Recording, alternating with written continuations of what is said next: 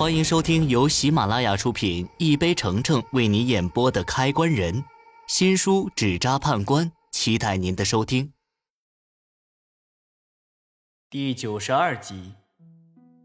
出门后，我找了个没人的角落，开始思考起另一件事儿：到底是谁取走了白建民心脏那事儿？自从刚听完王美心的话。我就觉得取走心脏的人跟林家有关，因为取走心脏的人说直接点儿就是制造纸人的家伙，也就是黑色大手的主人，而且在纸人出现过的两桩丧事里，恰好都跟林家扯上关系。王慧因为林涛自杀，死后棺材里出现纸人，白建民间接被林凤生害死。死后棺材里也出现纸人，所以我才怀疑林家人跟这些事儿都有关系，而且他们还合起伙来做了很多的坏事儿。就比如冥香这种东西，那可是厉害的江湖邪士才能够制造出来的。那只黑色大手的主人，在我对他的认知里，他也有这种能力。但我想的这些事儿只是推断，要确定事情真相，必须想办法让林家人开口说真话。如果真的跟我猜的一样，那我就能够找回两个贵人的东西，让他们真正入土为安，也算是尽到了我做开关匠的责任。想到这些，我的心里不免有些急躁，真想立刻冲去林家问个明白。但理智告诉我这样做不行，我单枪匹马的可对付不了那帮有钱人。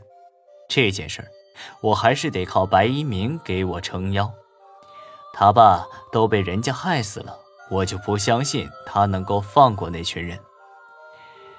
我在门外站了半天，白一鸣慢腾腾的从家里走了出来，丝毫没有平常意气风发的样子。兄弟。陪哥喝个酒，太糟心了。一鸣，我知道你心里难受，可现在真不是喝酒的时候。你爸被取走的心脏，现在肯定也在林家人的手中。白一鸣听到我说的话，立马来了精神。我琢磨了一会儿，将我猜的那些事情简化后，再讲给他听。这林家是想逼老子灭了他们全家。三元。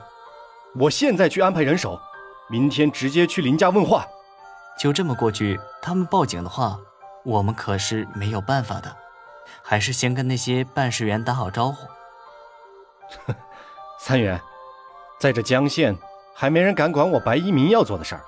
之前是因为我一直待在云城那边，所以才让别人寻到机会，害了我的家人。就我爸跟我二叔挣的这点钱，不算什么。我全拿出来教训林家都行，我要让林家从江县消失。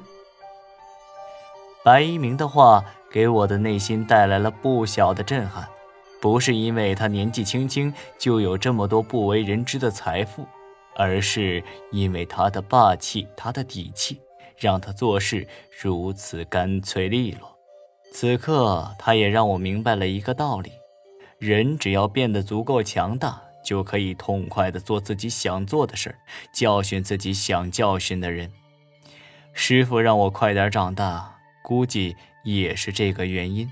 他不想看到我被人伤害后还毫无还手之力。说起师傅，我心里被白一鸣点燃的那股激动劲儿一下子冷了下来。其实，我师傅前不久也去世了。我明白你现在的心情。那可不是一般的难受。白一鸣见我这副模样，神情也悲伤起来。他习惯性的抽出烟，淡淡的问我：“你师傅他怎么死的？也是被人害死的吗？”“嗯，我估计他是在做法的时候被一个东西影响到了。那东西你可能没听说过，是从死人肚子里。”说到这儿的时候，我的脑子嗡的一声，我突然明白过来一件事，一件被我忽略很久的事情。就是谁间接的害死了我的师傅。当时我帮师傅整理遗物的时候，发现了婴孩的脐带。当时因为脐带，我只是猜想到婴孩影响师傅的封印，却忽略了是谁把婴孩带过去的。我清楚的记得，那天晚上我帮王慧接音时，她的孩子被一双黑色的大手带走，所以放出婴孩影响师傅封印，并把他害死的人。足有可能是那双黑色大手的主人。